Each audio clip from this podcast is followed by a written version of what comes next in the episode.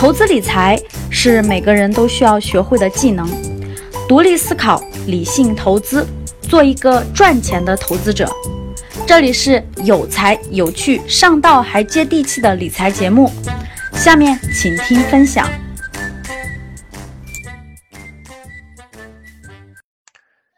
投资都是投什么？世界上有非常多的资产类别，对吧？大家看我列在这儿的，我列的这这么多，基本上囊括了世界上主要的资产类别。但其实我可以明确告诉大家，这些里头绝大部分都是坑，啊，绝大部分都是坑，就是坑人的坑是吧？绝大部分都是坑。什么叫坑呢？金融世界呀，各位，百分之九十五都是坑。坑就是蒙人的，就是就是让你这个亏钱的，都是坑。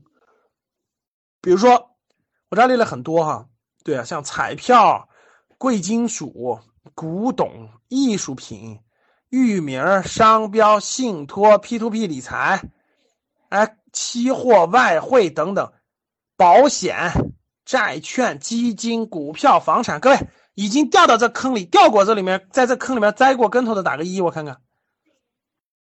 有被坑过两次的了是吧？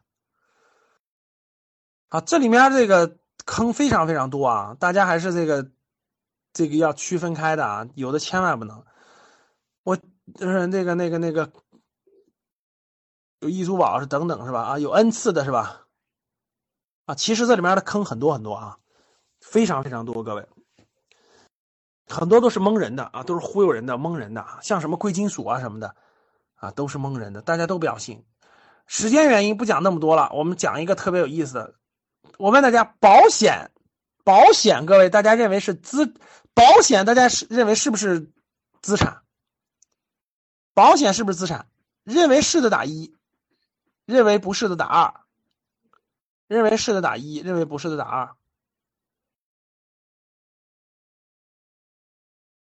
好，好，各位啊，教室里这么多打一的，一看大家就是理财小白啊。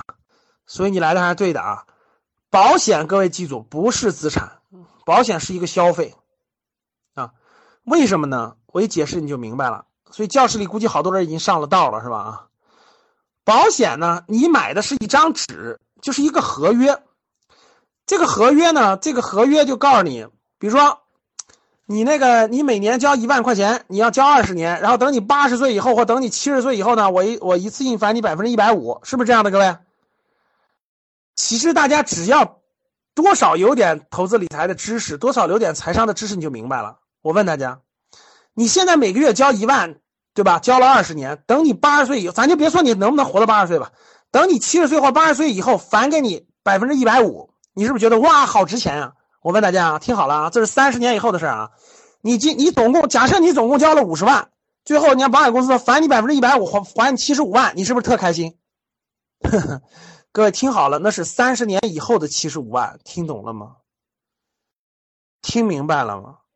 三十年以后的七十五万换的，我告诉你说，连个卫生间、那个厨房都买不起了。大家没懂啥意思吗？我给你倒推一下就明白了。各位听好了，一九八五年，一九八五年每个月交每个月交一千块钱，懂了吗？每年交一千块钱，然后交每个月每年。就是每个月交几百块钱，每年大概交几千块钱，然后交完多少以后，人家告诉你了，说那个呃八五年啊，说二零一五年三十年的时候返你十万。各位听好了，我问大家，你们知道万元户是什么时代吗？万元户就是八五年、八六年的时代，一一个家庭有一万元万元户，那就是土豪，你懂吗？就相当于现在的几千万。各位听懂了吗？万元户就相当于现在几千万，因为当时一个房子就就几千块钱。万元户就是现在就是土豪，大家看好了，当时你是不是疯了？哇，三十年后给你十万块钱，就是十个万元户，你就觉得哇塞，就跟给你几千万似的，是不是特别牛？结果我问大家，到二零一五年给你十万块钱了，你啥感觉？你立马就疯掉了，对吧？你你在北京甭说厨房了，连一平你就买一点五平米，听懂了吗？其实各位。保险就是你把钱交给人家保险公司，人家保险公司去帮你买资产，对不对？各位，最近最近是不是有很多保险公司在买资产？大家回答我，最近是不是前阵是不是好多保险公司举牌？为什么保险公司钱从哪来的？你不知道保险公司的钱从哪来的？是你给的吗？不就是你给的吗？你你交的这个钱，所以各位，保险、理财的保险等等的，其实它不是资产，所以我也不建议大家买啊。保险大家就买什么？大家就买点意外就行了，就跟对。所以说这里这里我要告诉你，郭慧丽，保险分为两种，第一种叫保障型保险，第二种叫理财型保险。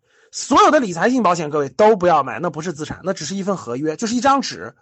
大家可以买什么？可以买保障型保险，就跟车险一样，懂了吧？意外、大病的这些是可以的。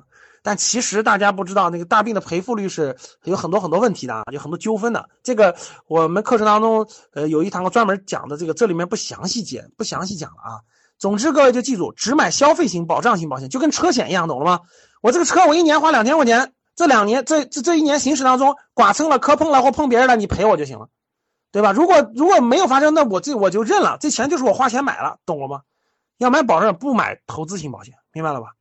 那这个里头有大量的东西要讲起来太多了，我就没法一一给大家展开了啊。但是大家至少知道，世界上主要资产类别大多数都是坑，啊，大多数都是坑，这这这这这都不能碰。什么 P to P 啊这些的，我估计教室里被 P to P 啊被什么民间金融坑的比较多，对什么贵金属、原油的坑的比较多，千万不要信，啊，千万不要信，也不要理，也不要碰，啊，那些都是不靠谱的，那都不靠谱的。真正大家能碰的、能靠谱的是不多的，各位是不多的。黄金也别碰，黄金也别碰啊，黄金整体是一个下降的，整个美元升值、美元加息，黄金是下降周期，千万别碰啊。不不要碰，不要碰啊！不能碰，懂了吗？什么团贷网这些都是 P to P，各位都是 P to P 或者是民间借贷，不能碰，那都是坑。你就记住我的话，都是坑。现在都是坑啊！什么甭管什么现货、期货，这个这个这个这个贵金属，所有涉及到贵金属的东西，一概不碰，一概远离，都是坑啊！听好了，真正能碰的东西，各位对于我们普通白领来说是不多的，是不多的啊。对于我们白领来说，能碰的这个是非常少的。其实像北京链家这样的 P to P，就跟那个京东京东的 P to P，跟那个蚂蚁金服的一样的。就你你把这些钱，比如说链家的 P to P，相当于你把这个钱借给那个买卖房子的那个人的还为了还贷款的中间差。你买京东的，相当于你你你做了白条的那个供应方去买了。我并不是说他们的，其实这个 P to P 整体是不能碰的，但是有个别的平台大的。安全性高的能不能碰？其实能碰是能碰，但是它收益也不高啊，对吧？一年的收益是不是就百分之五六？现在基本都是百分之五六。你你花那，你花那浪费你那么大的本金，百分之五六买那，你不觉得浪费吗？你觉得你觉得买那百分之五六的能让你发财，能让你财富自由啊？所以你花那么多时间精力，就因为个百分之五、百分之六的七，那你那你要有几个亿也行。你说我有几个亿，那你更不敢放进去了，那那风险更高，那那就是一个数字放在网上，第二天没了，对吧？那确实这样的。所以这里面，大家在年轻的时候最应该碰的、最应该去接触的，就是高弹性的。什么能实现财务自由？各位听好了，第一个要一定的本金。你说本金你那么少，就几万块钱，那很难的。但是有几十万，这就是很重要的。你必须买高弹性的。什么是高弹性的？各位，这里面什么是高弹性？这里面安全性的各位是债券，我们能买的叫债券型基金，课程当中详细讲了叫长期存在基金。我们能碰的高弹性的什么？高弹性的是高弹性的，其实就两种，过去有两种，第一个是房产，第二是股票，还有个基金，就股票和基金。房产现在基本上不能碰了，大多数城市都不能碰了，只有个别城市，啊，未来有四到五个人口将会超过两千万人口的。呃，中国将会再开发四到五个像类似于北上广深这样的城市，那样的城市里的房产还是可以碰的，也是有机会的。等未来课程当中我们再详细讲。高弹性的其实就两个，就是股票基金，别的其实无法让你通过投资这条路实现财务自由，只能让你做到保值和小幅升值，但根本就不可能让你实现财务自由。我举个例子吧，你有三十万的本金，你有三十万的本金，你选对的话，我问大家，我就让大家做一个题目，大家听好了。你有三十万的本金，你每年收益百分之六，就算你百分之六，大家告诉我，十年以后你才赚多少钱啊？你给我算算，十年以后赚多少钱？你有三十万的本金，每年收益百分之六，你给我算算，你算算多少钱？十年以后赚多少钱？就算是复利啊，每年挣的都放进去，赚多少钱？每年百分之六，三十万的本金啊，一年百分之六，多少？对，三十万的本金，一年一万八，对吧？十年是十八万，是吧？好，再再加点复利，就每年每年再加点复利，也就剩二十万多一点，是不是也就二十万多一点？各位，就相当于你的利息都算进去了。比如说，第一年变成了三十一点八万，第二年变成了三十二点九，也就二十万多点，对不对？我问大家，十年了，你三十万赚二十万多点儿，你是十年了，郭慧丽同志，你的三十万本金十年赚十八万。第一呢，这个这这个真没多少钱啊，真没多少钱。这看你什么思路。你要是这个，你要是这个这个，只是为了这个这个这个这个那啥，这十年以后十八万的其实都贬值很多了。第二就是对对，第二就是那个那也解决不了大问题。那我问大家，三有三十万啊，十年翻一倍，大家给我算算，十年呃三年翻一倍，十年以后是多少钱？有三十万啊，十年翻一倍是多少钱？你三十万的本金是三年翻一倍，三年翻一倍，呃，先给我算三十万的本金，三年翻一倍，二十年后是多少钱？二十年后是多少钱？多少？三十万的本金，二十年后是多少钱？三年翻一倍。